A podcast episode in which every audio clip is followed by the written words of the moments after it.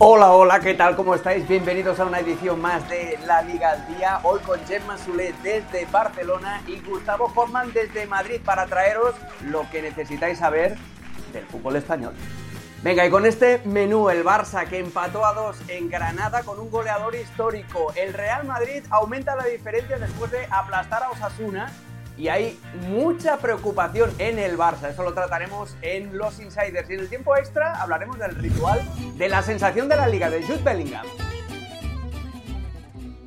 Venga, y tenemos que arrancar con lo más reciente y es ese empate a dos que el Barça cosechó en el estadio del Granada. El Barça se pegó un tiro en el pie tremendo a los 18 segundos, encajando el primer gol de Brian Zaragoza, que haría doblete. El Granada se puso 2 a 0, pero el Barça fue capaz de igualar el partido con goles de Lamin Yamal, después hablaremos de él, y de Sergi Roberto. Y vamos a ver lo que pensaba Xavi al final del partido después de rescatar ese empate. Esto es lo que decía el Mister. Hemos dominado totalmente y generado ocasiones. Hemos merecido más, pero han sido errores nuestros. Al final merecíamos la victoria. El punto es insuficiente. Son puntos que perdemos por el camino. Es una pena. Un error nos ha perjudicado mucho. A partir del 2 a 0 hemos estado bien. Remontar es complicado, pero lo hemos conseguido. Bueno, lo hemos conseguido a medias, es lo que tendría que haber dicho el técnico del Barça. Vamos a tomar la temperatura precisamente de la capital catalana contigo, Gemma. Eh, ¿Cómo amanece hoy Barcelona? ¿Vaso medio lleno porque el Barça fue capaz de igualar un 2 a 0? ¿O vaso medio vacío porque el Barça pierde un punto en la carrera con el Real Madrid? ¿Cómo estás, amiga? Hola, Alex, Gustavo. Pues eh, la verdad que depende de a quién le preguntes. Si es más de la línea chavista, lo podríamos decir así, pues lógicamente lo ven medio lleno porque se cree en el discurso de Xavi que dominaron totalmente, que al loro que no estamos tan mal, etcétera, etcétera. Pero los más realistas sí que se dan cuenta que no es la primera vez que el Barça encaja con facilidad, que no es la primera vez, de hecho se está convirtiendo en un clásico que tiene que ir al remolque en esta liga, porque ya le pasó frente a Villarreal, Celta, Mallorca y también ayer en Granada y que al fin y al cabo tuvieron que sufrir mucho para terminar rescatando un punto. No es un buen resultado, es un eh, segundo tropiezo a domicilio consecutivo y sobre todo eh, se constata esto que ya hemos empezado a percibir, que es que no tiene la fiabilidad defensiva que tenía en otras campañas este equipo. Es verdad que ha tenido dos incorporaciones nuevas, los Joaos, que han tenido, han obligado a, reajustar un poco todo y que tienen lesiones muy importantes y más que, tendrá. Eh, lo, hablaremos un poco más adelante, pero la sensación, yo, yo si me preguntas a mí, hay un poco de división, como te digo, pero creo que es el vaso un poco medio bajo, porque era importante antes del parón irse con buenas sensaciones y la realidad es que no son buenas, que es tercero el Barcelona y que se le ha escapado una nueva oportunidad de sumar de a tres. Y además, añadiéndole a todo esto que nos acaba de explicar nuestra amiga Gemma, Gustavo, que te mando un, abrazo enorme, eh, el Barça se vuelve a enfrentar a su kriptonita, al 5-3-2. Es el mismo sistema que él utilizó el Mallorca de Javier Aguirre, el mismo sistema que le complicó muchísimo la vida en Montjuic con el Celta de Vigo, el mismo sistema que utilizó el Getafe. Al Barça le empiezan a, tomar un poquito la matrícula, Gustavo. ¿Qué tal, Alex, Gemma? Una vez más, gracias por estar aquí también. Venga, eh, las líneas de cinco defensores son un problema para el Barcelona de Xavi en esta temporada. El equipo está sufriendo, es facto eso. Entiendo lo que dice Xavi cuando, dice que el Barça mereció más, jugó más, ha creado más oportunidades, pero hubo también mucho mérito por parte del Granada, que aprovechó muy bien las oportunidades, las pocas oportunidades que tuvo. Ya sabíamos desde siempre que Granada iba a defender más que atacar. Esto es normal en un partido contra Barcelona, que, juegue en casa o fuera. Será siempre, siempre así entre Granada y Barcelona. Entonces hay mucho mérito por la eficiencia del Granada, que incluso tuvo también un tiro al poste con Brian Zaragoza ya en el final de partido. Tuvo la oportunidad de anotar el tercero también. Claro que Barcelona intentó más, ha creado más oportunidades.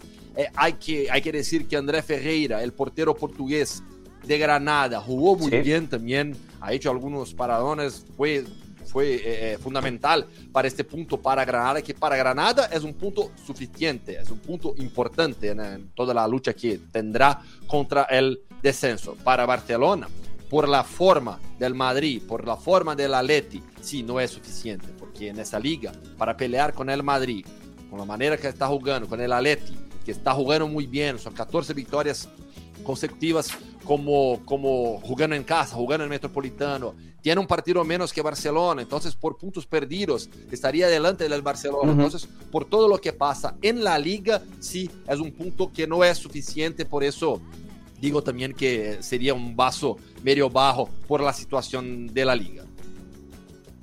Mira cómo está la clasificación, la veíamos, el Real Madrid es líder con 24, le saca 3 al Barça. Entre medios se está colando, sigue el Girona que ganó 0-1 en Cádiz. El Atlético de Madrid, como decía el Gustavo, tiene 19 puntos, pero tiene ese partido pendiente con el Sevilla. Es decir, que se pone la cosa muy bonita porque tenemos a cuatro, a cuatro equipos potencialmente separados por solo 3 puntos. Eh, Gemma, yo creo que antes de pasar a, la Minya Mal, que es el punto positivo, yo creo que Xavi tiene razón también en una cosa, en que al menos el Barça fue capaz de generar oportunidades, que Ferreira fue figura también en el partido. Y eso es un cierto progreso eh, respecto a, partidos anteriores en los que el Barça se atascaba contra la defensa de 5. Al menos esta vez fue capaz de generar algo.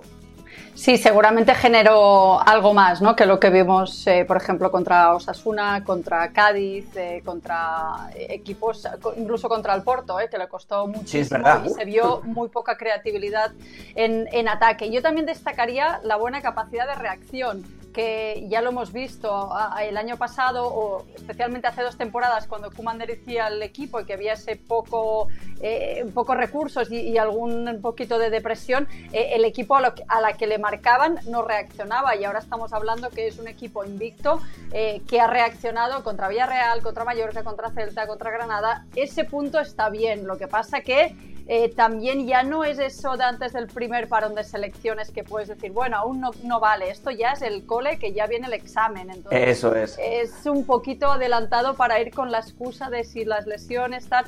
Eso les pasa a todos los equipos, eh, pero es cierto que en Barcelona hay, preocupación por el, el, aspecto físico, por las lesiones, pero también, a pesar de que no lo demuestren, eh, de cara a la galería, también por el juego que no acaba de funcionar.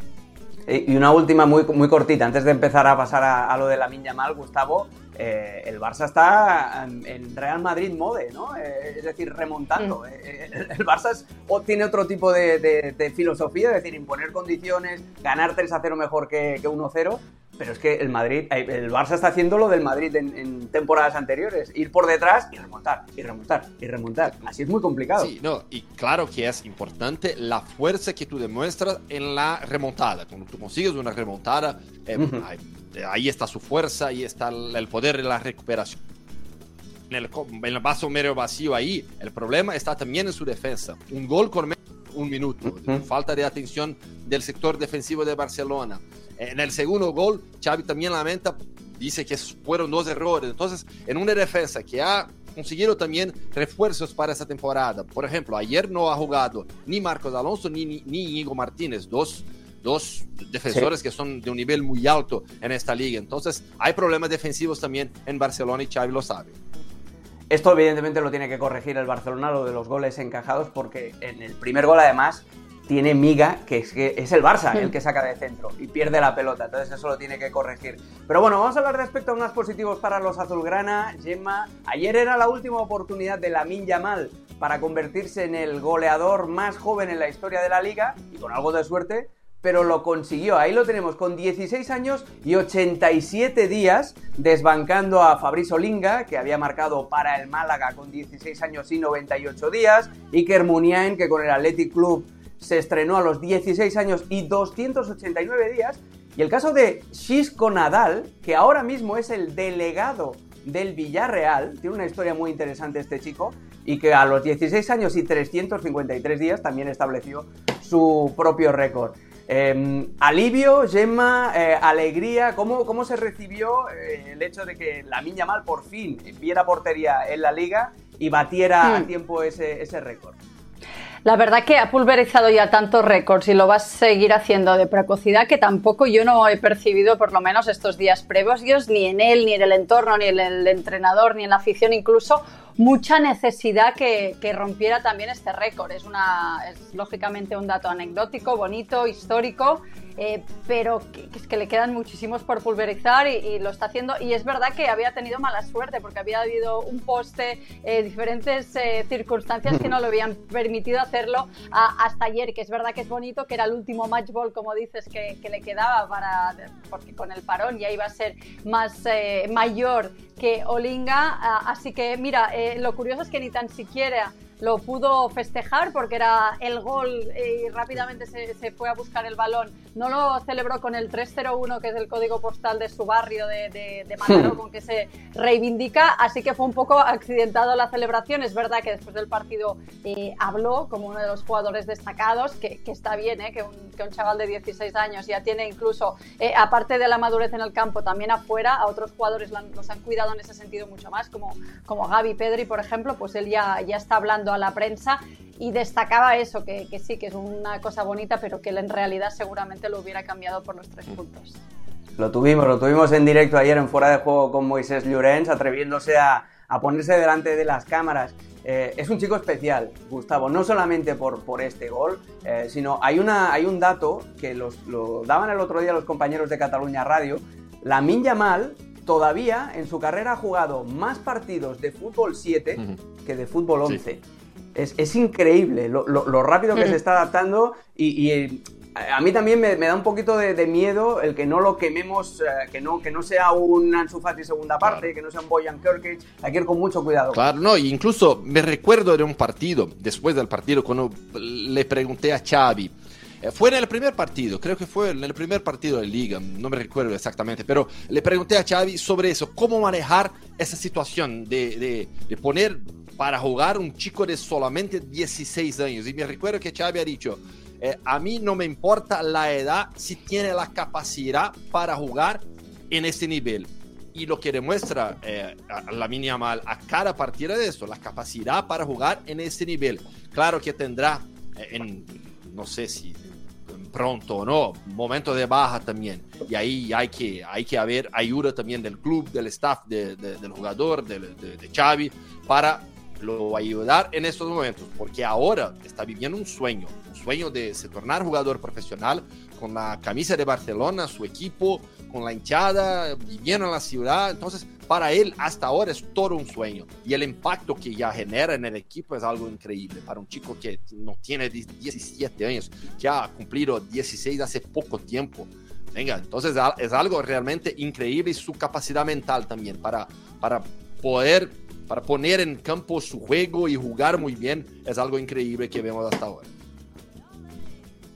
No, es, eh, espectacular. Yo lo único que me da miedo es eso que os digo, que, lo tenemos que llevar todos, absolutamente todos, y los periodistas los primeros, porque somos los que hinchamos y luego dejamos caer a, la gente, que son chicos que todavía no están ni siquiera formados físicamente, que es lo que Ansu, el mm. propio Ansu Fati iba a decir, el propio Lamin Yamal lo dijo ayer eh, delante de, los micrófonos de Moisés Llorens. Es que yo todavía estoy en fase de crecimiento, no me pidáis demasiado. Pero bueno, ah, hemos dado un buen toque al Barça con ese sabor agridulce de poder empatar un partido que iba perdiendo 2 a 0, con la miña mal entrando en la historia. Y ahora es momento de ver lo que hizo su rival, el Real Madrid y que ganó por cuatro goles a cero a Osasuna. Gustavo, me voy a quedar contigo en el Santiago Bernabéu. Fue un partido plácido con dos goles de Bellingham, con un gol de Vinicius que además dio la asistencia para José Lu, se permitió lujo incluso el Real Madrid de fallar un, penal. Em, además, Carleto Ancelotti, después del partido, eh, estuvo como un poquito bravo también, estuvo revoltoso el, el, bueno de Carleto Ancelotti. Dijo, el Madrid está jugando bien al fútbol. Y aquí empezaron los recados para los periodistas. El Madrid siempre juega bien al fútbol. Depende de lo que se entienda por jugar bien al fútbol hemos jugado bien con balón y sin balón. Desde el Atlético, desde el día del derby, hemos mejorado mucho. La crítica nos ha servido. Así que gracias a vosotros por la crítica. Hmm. Oye, Gustavo, ¿qué pasa? ¿Que Carlo Ancelotti se está cobrando facturas ya? ¿O, qué pasa? Después de un 4 a 0, lo normal es estar contento pero yo aquí he visto algunas cuentas pendientes que tiene Carleto Ancelotti. Lo que pasa es que eh, en la semana después del derby, en la semana después de la derrota para el Atleti, la presión aquí fue muy grande fue muy grande. Me recuerdo de la, de la, de la rueda de prensa después del partido de la Leti me parecía, venga, fue la primera derrota del Madrid, el equipo no ha jugado bien contra el Atleti, el, el equipo de Simeone merece la victoria, pero la, la, mi sensación en la, la, sala de prensa del Madrid era que el Madrid había perdido ya dos finales y que iban a sacar sí. a Carlo Ancelotti. Realmente la presión en esa semana fue algo... Estaba en zona de descenso, sí, Gustavo, sí. después de perder el derby. Sí, fue, fue, fue, realmente una presión muy grande. Venga, ah, mucha, mucha gente va a decir, ah, así es el Madrid. Vale, vale, por eso que también ha reaccionado así Carlo Ancelotti, por las críticas que ha recibido de la prensa, principalmente aquí de Madrid, en esta semana. Y después de eso, después de la derrota de la Leti, Madrid ha encajado una secuencia de victorias, sigue ganando y contra Osasuna jugaron muy bien. Y ha jugado muy bien con otra actuación increíble de Bellingham, de total control en el césped del Bernabéu por 72 minutos cuando fue sustituido en la segunda etapa. El mejor jugador eh, otra vez, 10 goles en 10 partidos ya con el Madrid, pero algo que me llamó mucho la atención también fue el cambio táctico del Madrid, que ha jugado en un 4-4-2, ah, sí, sí. ¿vale? Y no más en el 4-3-1-2, que fue el cambio del 4-3-3 para el 4-3-1-2 de la temporada pasada para esta. Ahora no, ahora vimos a Bellingham y Valverde por las bandas con libertad, para jugar por dentro también, con dos delanteros, con Vini, con José Lu, con Modric al lado de, de, de y Chouameni jugando como central porque Madrid ahora tiene pocos centrales. Entonces, cambio táctico, una opción más de juego para el Madrid, eso me ha gustado mucho y ha ayudado también a Vini, que, consiguió otra vez jugar como protagonista. Está sufriendo un poco en la, la cuestión física después de la lesión, está todavía recuperando su mejor forma de fútbol, pero contra Osasuna ha jugado muy bien, fue, fue un partido de Bellingham y de Vinicius. Después hablaremos más en profundidad de, del cambio táctico, porque me interesa mucho tu, opinión. Yo también he detectado eso, que Ancelotti está ajustando y está probando también un sistema que le vaya bien a Vinicius en banda izquierda sin desdibujar a, a Bellingham. Pero quiero, Gemma, que me des tu, tu, punto de vista. La verdad es que eh, le sale todo bien al, al Madrid, no solamente por, mm. por, esa, por esa victoria plácida ante un rival que siempre es incómodo como Sasuna, sino por lo que explica Gustavo, ¿no? Por los experimentos, por su Amení de central, por darle minutitos de titular a Luka Modric, que tuvo un muy buen partido. Eh, Carvajal sigue volando por la banda derecha. La asistencia, la jugada del primer gol de Bellingham es brutal por donde aparece el lateral madrileño. Lo único que hubo 10 minutos de desconexión, los 10 últimos minutos de la primera parte, el Madrid pudo haber invitado a Osasuna a meterse en el partido, pero más allá de eso, la verdad es que con todas las bajas que tiene el Madrid en defensa, fue un partido imponente de los de Ancelotti. Sí, la verdad que Ancelotti tocando algunas teclas con el condicionamiento que ahora comentabas de las lesiones ha sabido recuperar la, la confianza y la solidez que perdieron después del partido en el Metropolitano y podríamos decir que este fin de semana les salió casi todo bien y al rival todo lo contrario. Fue una versión muy desdibujada, eh, bastante decepcionante de, Osasuna, que cometió errores y, que hubo mucho acierto en este caso del Real Madrid, pero en cualquier caso, con todas las eh, circunstancias, eh, está creciendo este, este Real Madrid. En el caso de Bellingham, eh, pues es una, un partido apabullante, uno más, el dominio, la capacidad de juego que tiene, el despliegue físico, lo hace prácticamente todo bien y también la sensación que cada vez más conecta más con Vinicius, porque en el arranque de temporada parecía que le costaba mucho Vinicius encontrar su, su sitio, luego viene la lesión contra el Celta y ya en el partido eh, ante el Girona empecé a ver que esa conexión empezaban a, a sí. encontrar su, su, forma de entenderse y, y, yo creo que frente a Osasuna demostraron que pueden ser dos buenos socios en el terreno de juego con José Lu, que es un delantero silencioso, lo podemos decir ahí, pero eh, eficiente al fin y al, y al, cabo, que va eh, marcando también y, y, tiene el don de la oportunidad. Así que eh, buena reacción del Real Madrid, que se va líder en solitario, eso, al cabo de unas poquitas semanas que parecía que había que, que quemar todo.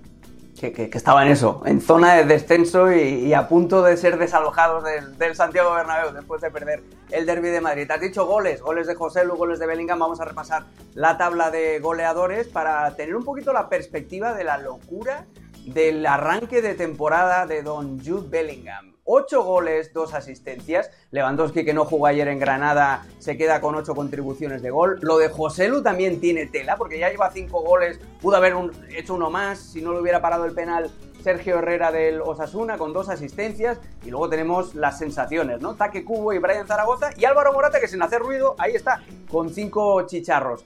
Em, lo de Jude Bellingham, eh, Gustavo, es eh, la sensación del inicio de temporada, eso es evidente, pero ¿qué hay que esperar de él? Esto es como, como el, cuando el Leicester City se puso líder de la Premier, ¿no? Que bueno, al fin, en algún momento tendrá que aflojar, ¿no? En algún momento tendrá que aflojar. ¿Va a aflojar Jude Bellingham esta capacidad goleadora? O, tú le ves que ya ha llegado ahí, ha plantado la pica y de ahí no lo mueve nada. Alex, si no afloja será el mejor jugador del mundo en la temporada, seguro, simples así. Porque seguro. hasta ahora, hasta ahora, en estos dos meses que tenemos de temporada europea, es el mejor jugador del mundo por su rendimiento, por los goles, por la asistencia, por el nivel de juego. Es el mejor jugador del mundo, pero estamos hablando solamente de dos meses de temporada europea. Hay mucho por venir, hay mucho por jugar. La presión aquí en el Madrid es muy grande, entonces tendrá una secuencia de partidos que no será buena, seguro, seguro. No, no es posible que, que siga así todos los partidos. Sus propios compañeros dicen que es algo increíble. Después de ese partido contra Sasuna, eh, Carvajal estuvo en la zona mixta del Bernabéu y le preguntamos sobre este inicio de, de, etapa como madridista de Yuri Bellingham y ha dicho, venga, de todos los fichajes, no me recuerdo de un fichaje que sea tan impresionante, que ha generado tanta repercusión ya positiva como Yuri Bellingham. Entonces, eh, está realmente impresionando a todos en el Madrid. Toda la gente que, que está en el club, que ve los partidos, eh, hoy lo que pasa con Jude Bellingham es algo increíble. Tendrá una secuencia de partidos que no será buena, seguro, pero en ese nivel es el mejor jugador del mundo actualmente. Gemma, hay un, hay un detalle en el segundo gol que marca él. El cambio de dirección que hace cuando, para engañar a, media defensa de Osasuna y enfilar el pico del área cuando conecta con, con Fede Valverde, ese cambio de, de, dirección pisando la pelota, yo vi, además con el 5 en la espalda, es imposible no pensar en Zinedine Zidane, eh, eh, porque además se mueven por una zona muy parecida, misma corpulencia, tiene más pelo de momento eh, Jude Bellingham y es bastante más guapo, pero es, increíble lo, que, lo que puede llegar a hacer este, este centrocampista, porque es eso, lo tiene todo. Tiene zancada, tiene corpulencia, tiene técnica individual, tiene buena visión de juego, y luego encima, y eso es algo que desde Barcelona no me lo vas a poder corroborar, es imposible que te caiga mal. O sea, a diferencia de otras estrellas que ha tenido el Real Madrid, Jude Bellingham cae muy bien a todo el mundo, es increíble. Sí, e, eso y que a pesar que no arrancó muy bien en eso de caer bien a los rivales en la liga, con esa celebración en, San Mamés que se tomaron como una falta de respeto, luego pues ya se, ya se ha visto, se ha entendido que es su festejo habitual y es verdad, cae mejor, eh, por ejemplo, que otros eh, futbolistas aquí en Barcelona del, del, Real Madrid como puede ser Vinicius, ¿no? que siempre se le acusa pues de quejar más y de tener pues unos gestos que igual gustan menos a, rivales y aficionados, pero sí, Jude Bellingham es eh, con ese aspecto casi de, de lord, de, de simpático, de, de, jugador muy técnico, yo a todo lo que apuntas le sumaría al momento de la confianza. Yo eh, entiendo que al llegar a este Real Madrid, ver que no llegaba un delantero para sustituir a Benzema en un enorme momento físico en el que está, decidió dar un paso adelante de cara a portería porque eso no se lo esperaba nadie. Yo no sé si él, él quizás sí, si tiene un momento de confianza muy grande, pero Ancelotti lo ha, lo, ha explicado también, que no se esperaban que fuera tan fulgurante su arranque en una nueva liga, en un nuevo equipo, en un nuevo sistema, un equipo además que tenía que ajustarse em, también, así que yo le sumaría a todas las virtudes que tiene este jugador, que es muy joven, eh, el momento de, confianza. ¿Cómo le puede ir en el Madrid, en la liga? Pues lógicamente depende de si las lesiones lo respetan a él, que esperemos que sí, pero también a los que le rodean, porque también tiene que ser un jugador que esté bien rodeado. Si esto le funciona bien, pues lógicamente es un jugador que, no tiene. Y Alex, si me permite, dos cositas más, dos cositas más. Sí, claro. Una, en ese, su rendimiento contra Sasuna fue espectacular jugando en otra posición con otro dibujo táctico. Vamos a hablar más sobre eso después Con, con Vini, con Rodrigo, pero ha, rendido, ha jugado muy bien en otra función, con otro dibujo táctico. Y, además de eso, está entregando hasta ahora los goles que serían de Karim Benzema. Esto, eso es lo más increíble. Sí, sí, sí, es, eso, está supliendo lo, que dejó de, de, ingresar en cuanto a cuota goleadora al Real Madrid con Karim Benzema y además es que lo ves hablar en las ruedas de prensa o en los flash interviews después de los partidos y encima el chico es humilde. El otro día en Napoli, después de haber ganado 2 a 3 y después de haber dado la exhibición que da, lo primero que da es las gracias a Fede Valverde por haber metido el 2 a 3. E, es, que es increíble, es, eso, lo, tiene todo, es eh, un paquete completo. El bueno de Jude Bellingham, que esperemos que le siga yendo las cosas muy bien. Ya hemos repasado el Barcelona, ya hemos repasado el Real Madrid, es momento de ir a esa información que solo nuestros insiders son capaces de dar.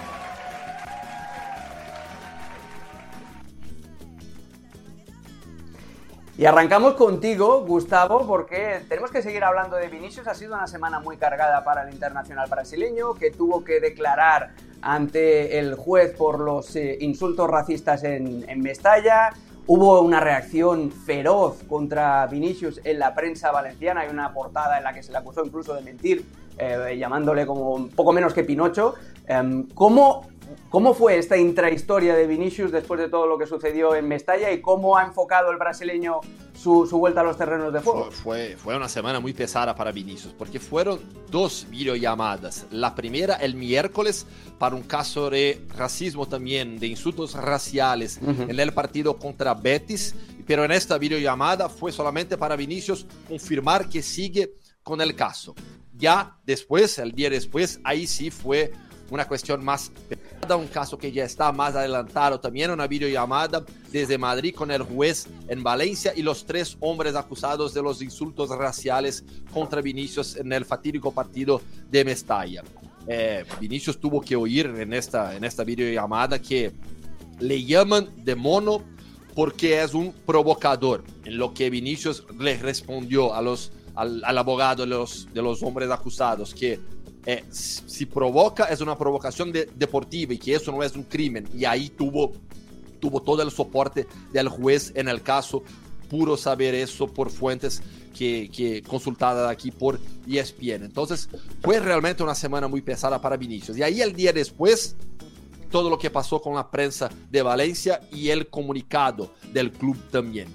El, el, el agente de Vinicius, en el entorno de Vinicius, ya no se sorprende con ese tipo de reacción. Incluso eh, las fuentes que yo he consultado, con quien yo hablé, me han dicho, es algo increíble que un club como Valencia ha publicado un comunicado sobre eso, sobre algo que Vinicius en ningún momento habló públicamente todas las informaciones que, que, nosotros tenemos son informaciones que la prensa consigue por nuestras fuentes, por la manera que trabajamos aquí en ESPN y otros medios de comunicación también. Pero en ningún momento Vinicius habló sobre eso públicamente y Valencia pide en su comunicado que el jugador eh, dé una respuesta pública. Pero venga, lo que pasa y ahí esto sorprendió un poco a la gente de Vinicius es, fue la, la falta de conocimiento jurídico también del club de Valencia sobre eso. Vinicius no puede hablar nada porque todo está en juicio. Entonces, pero de cualquier manera, eh, el jugador y toda la gente ha visto su, su, actuación contra, contra Sasuna, reaccionó muy bien porque tiene, un, tiene una, una gente, un entorno muy capacitado también para trabajar con todo eso. Una cosa, por mucho que un futbolista Mm, provoque a sus rivales y al público, eso no justifica nunca cualquier tipo de insulto racista. Eso que la gente lo tenga clarísimo, eh, porque es algo que a mí me, hmm. me vuelve, eh, me pone enfermo. Entonces, justificar, no, es que es un provocador, bueno, oye, Michael Jordan era el rey del trash talking y, no dejó de ser Michael Jordan, pues ya está, eh, es, así de claro. Entonces, bueno, en fin, que, me caliento, se me calienta el hocico y, vamos mal, sin más. vamos a hablar del Barça, que también están preocupados, pero por otra cosa, es cada partido, hay un refrán en catalán que dice, a cada bugada perdemos un llençol, ¿no? En, cada vez que ponemos una lavadora se nos pierde una sábana. Pues eso es lo que le está pasando al Barcelona, literal. En cada partido pierde un, soldadito, la baja fue de Jules Koundé y el Barça ha emitido un comunicado, es 15 de rodilla y lo más probable es que se pierda el Clásico. Pues sí, Alex, a mí me pasa lo de la lavadora con el calcetín, ¿eh? cada, cada ah, Sí, sí. Y, a, Xavi le pasa cada partido un, jugador. El último, como comentabas, eh, Jules Koundé. Es verdad que hay cosas que es mala fortuna. En este caso es una jugada fortuita, se le cae, cae Gaby encima. Había eh, preocupación al principio porque se pensaba que incluso podía llegar a ser los cruzados. Luego ayer, después del partido, ya nos llegaba la información de que no. Y las exploraciones hechas hace un ratito en Barcelona apuntan eso, un esguince, un mes fuera, entonces sí, intuimos que no va a llegar al, clásico, pero este no es el problema, el problema es la, plaga de lesiones, son seis jugadores, cinco de ellos eh, titulares, es la columna vertebral para Xavi Hernández y hay preocupación en este eh, sentido. Eh, es verdad que hay futbolistas importantísimos como Pedri que están ya en la recta final.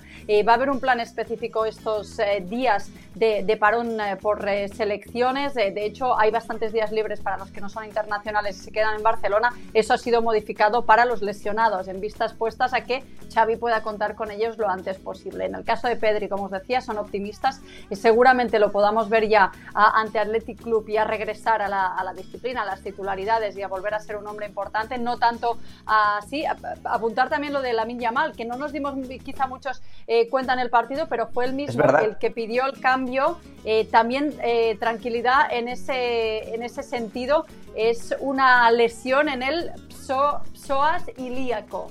¿Vale? Pero eso, a pesar de que suena muy mal, eh, no revierte mucha importancia. No se lo ha terminado de creer del todo la selección, la Federación Española, que le ha pedido que vaya a las Rozas a hacer más pruebas. Intuimos que van a dictaminar que sí, que está lesionado. No sabemos si va a empezar la recuperación ahí o va, o va a regresar a, Barcelona. Así que eh, Lamin Yamal también podría estar a disposición de, de Xavi si todo va bien para después del, del parón. Y el resto eh, para Rafinha seguramente también hay un poquito más de optimismo, no tanto así eh, en, el, en, el, caso de Lewandowski. Ahora mismo lo, lo, que nos dicen es que no hay mucho optimismo que llegue para el clásico, tampoco en el caso de, de Frenkie de Jong, así que se le multiplican los problemas a un Xavi Hernández, que además de esos problemas de fuego, lo que le pasa es que cada partido, pues, como bien decías, pierde una sábana o un calcetín.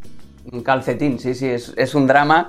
Eh, es que ayer tiene que salir a remontar el partido y los cambios, uno es por lesión, obviamente, pero luego entra Uriel Romeo y Sergio Roberto. Eh, eh, con eso, eso te lo dice todo. Y Sergio Roberto al final acabó marcando uno de los dos goles, pero es, es, lo que hay, como diría Ronald Koeman. Por cierto, otro convocado de urgencia para la selección española es Brian Zaragoza, precisamente. Los dos golazos contra el Barça le han abierto la puerta, aunque sea de urgencia, tras la lesión de, Jeremy Pino.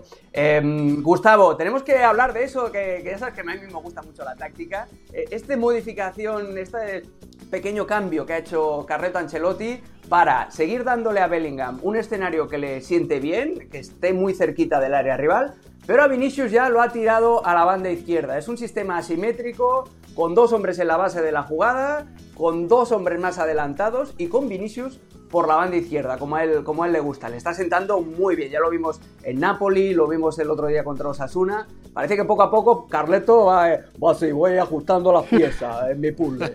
Sí, porque el 4-3-1-2 surgió ahora en el Madrid por Bellingham. Esto es simple. Fue así. Totalmente. Y, la gente imaginaba que Vinicius y Rodrigo iban a adaptarse muy bien también a ese sistema, pero eso no pasó hasta ahora. Rodrigo sí está sufriendo mucho.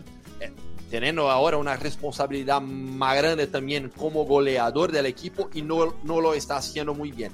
Vinicius con este cambio ahora para el 4-4-2 juega más por la izquierda, juega donde le gusta, juega en el uno contra uno, contra el lateral también y no contra uno de los centrales y eso estaba pasando con el 4-3-1-2. Muchas veces Vinicius recibía el balón y tenía el central y el lateral por delante, por adelante. Ahora no, ahora jugando por, más por la izquierda, tiene esa libertad.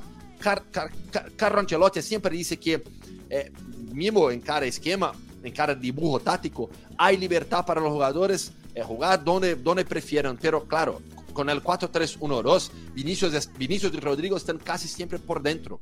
Entonces ahora con este cambio, yo creo que Carlo Ancelotti percibe que también que, venga, eh, Bellingham está muy bien, pero necesito también que Vinicius recupere su nivel más alto. Y ahora tendrá a Rodrigo, no sé lo que va a pasar. Ya hemos visto ahora contra Sasuna, empezando el partido con José Lu y, y Vinicius. Rodrigo como suplente. Si no vuelve, y creo que sería una opción también intentar otra vez el 4-3-3 con Belgen como uno de los centrales en el medio campo, con uno por detrás, con Vinicius y Rodrigo por las bandas. Si no vuelve así, yo creo que Rodrigo va a sufrir aún más y en esos próximos partidos, los partidos más importantes, será suplente, porque el rendimiento, sea en el 4-3-1-2 o 4-4-2, con un delantero central como José Lu al lado de Vinicius y dejando a Vini por, más por la izquierda, eh, genera un rendimiento mejor de todo el equipo. Sí, sí, sí. El problema para Rodrigo es que el año pasado, cuando jugaba normalmente por dentro, era de media punta por detrás de Benzema. Y ahora esa posición tiene nombre y apellidos, eh, Jude Bellingham. Entonces, ese es el, el principal problema. Eh, Gemma, volvemos contigo no, sé cómo tomarme esto, ¿eh? pero ya sabemos que Inter Miami ya está eliminado de los playoffs de la MLS. La temporada se va a acabar pronto, más pronto que tarde, para Leo Messi. Y aquí ya estamos eh, haciendo ciencia ficción. No sé si ciencia ficción o no, explícame tú, amiga. ¿Podría regresar Messi a Barcelona igual que Zlatan iba cedido al Milan cuando había parón en la MLS? O igual que Beckham también fue cedido al Milan o al Paris Saint Germain en el tiempo de descanso de la MLS? ¿Es una posibilidad real de que el Inter Miami ceda a Messi al Barcelona? O Thierry Henry de los uh, New York Red Bulls también se fue Al, Arsenal. Posibilidades hay, precedentes hay, nada es imposible, eso ya lo sabes y soñar es gratis. De aquí a que sea una realidad, lo cierto es que hay un, hay un trecho muy grande y por lo que hemos podido consultar, esta opción no está encima de la, de la mesa ni, ni, nunca se contempló, en el sentido que es cierto que el Barcelona, lo, lo sabemos, se retransmitió, eh, estaba interesado en la incorporación, eh, ni que fuera para un año en, en, el mercado de verano, pero ahora no se contempla por varios factores. Primero, no hay margen de, fair play y hay poca capacidad de, de hacerlo posible. En el segundo, eh, esas cesiones que, de las que hemos hablado tenían más un propósito de marketing emocional que no deportivo y ahora se cree que lo que hay que primar aquí es el crecimiento del equipo y lo, y lo deportivo, eh, que sí que se está trabajando, eh, aún es pronto en un, homenaje y eso sí, eh, pero no es una, una, realidad que ahora mismo se plantee el, el, Barcelona y por lo que tenemos constancia tampoco el entorno de Messi en ese sentido es una opción que le interesaría mucho. Esto ya es de cosecha propia nuestra. Yo también creo que siendo una cesión en, en invierno, ¿no? que quizás el tiempo del año más incómodo, es verdad que tampoco es muy crudo el invierno en Barcelona, pero creo que en Miami se está, se está mejor. Hacer una mudanza es un palo, hacer una mudanza por unos meses es muy pesado. Dímelo a mí. Jugar en Montjuic, eh, bueno, él estuvo este verano en el concierto de, de, los Coldplay, yo creo que tomó ya medidas, así que todo eso nos hace eh, decir que, que, lógicamente nada es imposible, todo puede pasar y si a Messi le apeteciera de sobremanera seguir compitiendo, podría hacerlo, pero por, lo, por las informaciones que nos llegan, esto, esta operación que, como bien tú apuntabas ya siendo un poco incrédulo sonaba un poco rara, pues es, no es más que un poco de humo. Bueno, pues espérate porque mientras despejamos un poquito el humo, quiero que suba la temperatura de este programa.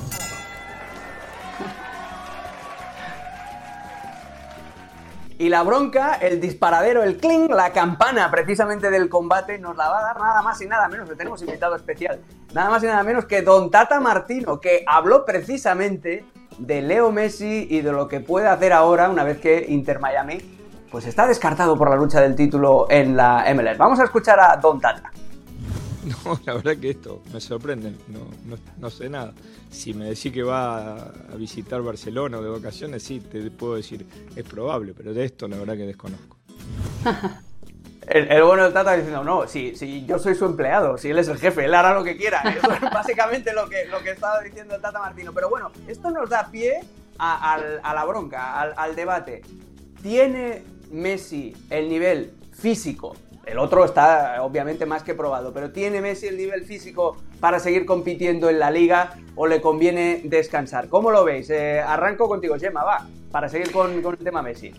Pues yo creo que, que, sí que lo tiene, lo demostró en Qatar hace algunos meses, tiran, meses tirándose un equipo a la espalda y demostrando pues eh, que el fútbol en las piernas lo tiene, quizás con un rol diferente, un poquito con una función un poco más retrasada, más de, de enganche, pero yo creo que eh, tiene el talento, las piernas aún, la madurez, el liderazgo para eh, seguir compitiendo en la liga y además al Barcelona en lo que son libres directos, faltas y este aspecto le vendría muy bien tener un Leo Messi. Venga, yo. Gustavo. Yo, estoy, seguro que lo tiene, las piernas, que tiene la capacidad para, para generar un impacto muy grande aún en la liga, pero no hay que volver. No hay que volver porque su historia ya está escrita, su historia es linda, es la más bonita de la historia del club, un jugador increíble, uno de los más grandes de la historia y ya está. No hay que volver, no hay que volver porque si vuelve ahora las cosas ya han cambiado, el equipo es otro, sería un retorno de poco tiempo, no sería tan bueno para Messi. Lionel Messi no lo necesita a eso. Para Messi ya está. Su historia es linda, la más grande, la más bonita en la historia del club y ya está. No hay la necesidad de volver y cambiar algo ahora. Creo que ya, ya, ya, ya. Quizá, quizá un día para un partido de despedir, un partido histórico para toda la gente decir adiós como él merece. Pero volver y jugar ahora otra vez por Barcelona, creo que no, creo que ya está. Yo discrepo, ¿eh? porque es verdad, estoy de acuerdo que seguramente es el relato del mundo del fútbol moderno más bonito de, los últimos años, pero creo que se rompió de forma muy fea por una cuestión muy poco romántica como fue el fair play y de la forma como se dio, que se fue a un sitio donde no estuvo a gusto, donde no lo trataron bien, donde eh, no fue feliz.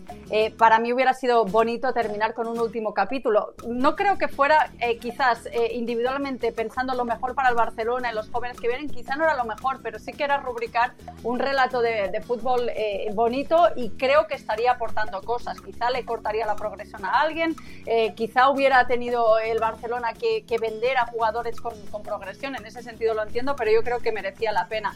Eh, sí que es verdad que ahora ya, eh, si pensamos en el año que viene o así, es demasiado tarde, pero yo creo que hubiera sido bonito y que estaría rindiendo porque creo que aún tiene el nivel para jugar la liga. seguro que sí, pero yo creo que ese capítulo final sería, sería más como un partido histórico de despedida, quizá en Camp Nou otra vez, en el nuevo Camp Nou, porque no el primer partido del nuevo Camp Nou, un partido histórico de despedida para Messi, pero volver aquí para jugar necesitaría que Xavi también hiciera algunos cambios, porque si tienes Messi, tienes otra vez el mejor jugador del mundo, necesitaría cambios para poco tiempo y como he dicho, creo que la historia ya está hecha, es linda, no hay la necesidad de algo más. Bueno, esperemos que se termine eh, según los plazos el, el, Camp Nou, que un poquito de retraso lleva y que se pueda hacer cuando, Mira, sea. Esta es la alarma de las obras del Camp Nou, que venga, que, que, vamos tarde. Yo aquí estoy un poquito más con Gustavo. ¿eh? Eh, además, por tres o cuatro meses modificar todo el trabajo para incorporar a Messi, que Messi no se lesione. físicamente sí, en el Mundial de Qatar, Claro, pero es un mundial que dura tres semanas, un mes, eh, que estás concentrado, que son siete partidos solo. Yo no sé, yo es que lo vería como después de un tiempo separado de tu expareja, os volvéis a juntar por dos meses y luego ya os vais cada uno de nuevo otra vez por separado. No, tiene ningún tipo de, sentido. Las cosas hay que hacerlas siempre bien. Pero bueno, me ha gustado esta, esta bronca. Sois boxeadores elegantes, ¿eh? no, no, no, vais con malas artes. Y eso, eso siempre es. Eh, Para empezar. Hay que respetar el fair Ah, vale, vale. Primero hay, son los, las rondas de tanteo, los rounds de tanteo. Luego ya vamos directos a la, a la mandíbula. Pero eso va a tener que ser otro día, porque se nos está acabando el tiempo, pero todavía hay que sacar el cartelón del tiempo extra. Y en el tiempo extra vamos a seguir hablando de Jude Bellingham porque nos maravilla y, nos fascina y de su ritual, porque hay que empezar a buscar los secretos de su rendimiento. ¿Tiene algún tipo de superstición? Pues esto es lo que hace Jude Bellingham antes de los partidos. Dice, me gusta pasear por el césped del Bernabéu, ver cuáles van a ser mis posiciones sobre el terreno de juego. Es algo que llevo haciendo toda mi carrera y me ayuda a no salir nervioso. Eh, Gustavo, ¿tú lo has visto hacer este, este ritual de reconocimiento en el Bernabéu? Se pone así, se pone a, oler la hierba, ¿qué es lo que hace exactamente? Y os quiero preguntar a los dos, ¿tenéis algún tipo de ritual antes de las retransmisiones? Porque yo sí, ¿eh? yo soy muy supersticioso, muy OCD, todo tiene que estar muy cuadrado. Nosotros siempre, siempre vemos a Bellingham antes de los partidos junto a los jugadores también, junto a, los, junto a sus compañeros de Madrid, en el césped, mirando a todo. Yo creo que sea algo como un robot, ¿vale? Leyendo el césped, leyendo todo lo que está. Terminator. Sí, sí, para saber exactamente lo que tiene que hacer, los cuadrantes que tiene el césped, dónde va a jugar, dónde va a recibir el balón. Venga, pero es un jugador genial realmente y, vemos siempre eso del, del en el Santiago Bernabéu. Yo no, yo no tengo, yo no soy muy, muy supersticioso, yo no tengo yo no me recuerdo, al menos ahora, de nada que haga especial así. Me gusta aquí en Madrid, viviendo aquí en Madrid, en el Bernabéu, no es una superstición, pero yo siempre hago eso. Yo compro empanadas argentinas para comer en el partido, Oh. al lado del Bernabéu. Mira, No, no un es mala. brasileño, sí, un brasileño comprando empanadas argentinas. eh. Decime, decime qué se siente. Decime qué se siente. Bueno, ¿y tú, Gemma, qué? ¿Tienes algo? Bueno, yo ahora, la, la verdad que creo que no, pero yo tenía una que es un poco parecida a Bellingham, bueno, diferente, ¿eh? pero yo en, en- en mis inicios, que trabajaba precisamente en el Camp Nou, en el estadio del Fútbol Club Barcelona, me encantaba antes de los programas, pero porque es que un estadio vacío, cuando habitualmente lo ves lleno, es muy imponente, es muy bonito un estadio vacío, y a mí me encantaba colarme. Entonces me sentaba en el Camp Nou, los imagínate un domingo que el Barcelona estaba en Vigo o lo que sea, y yo estaba ahí pues trabajando ahí, pues me encantaba sentarme sola en la inmensidad de un estadio que normalmente alberga casi 100.000 personas, ahí sentarme, relajarme, tomarme mi momento de paz, tranquilidad y luego volver adentro a trabajar. Esto me encantaba y ahora la verdad que lo he perdido, igual tengo que, que buscar eh, eh, también a- alguna cosa, no, no, no tengo nada, pero tengo muchas ganas de saber cuáles son tus, eh, tus, tus tics de como exfutbolista que eres, a- Alex, antes de las retransmisiones, tus manías. Buah, mis manías, te- tiene que estar todo siempre en el mismo orden. Mira, me tengo aquí justo delante. Yo tengo unas fichitas de jugadores antes de cada. O sea, cada jugador de la liga tiene su fichita en un post-it aquí en, en- para mis retransmisiones. Entonces, tengo aquí las, las fichas, tienen que estar puestas una hora antes del partido, con las alineaciones ya dispuestas. Tengo todas las páginas que quiero consultar abiertas siempre en el mismo orden. Eh, no me quiero perder nunca el calentamiento porque me gusta olfatear. Y te voy a explicar una, también un secretito. Yo también he hecho eso del Camp Nou. Alguna vez me colaba allí hace más de 20 años cuando empecé a trabajar en teles locales. Y también tuve mis momentos de, de soledad allí. Un día tenemos que hacer una quedada porque creo que somos muchos los que hemos aprovechado ese pequeño truquito. Sí, sí, los frikis, de la soledad en la inmensidad del, del Camp Nou. Oye, de solo, nada. ¿eh? Estamos estado muy acompañados aquí. Muchas gracias, Gustavo. Muchas gracias, Gemma, por eh, vuestra aportación, por vuestro insight de la Liga Española. Nosotros lo dejamos aquí. Volvemos para analizar la próxima jornada, aunque bueno, hay una fecha FIFA por el medio que siempre nos parte el ritmo. Esto ha sido todo. Esto ha sido la Liga al día hoy. Jabatos y jabatas. Muchas gracias. Gracias, chao.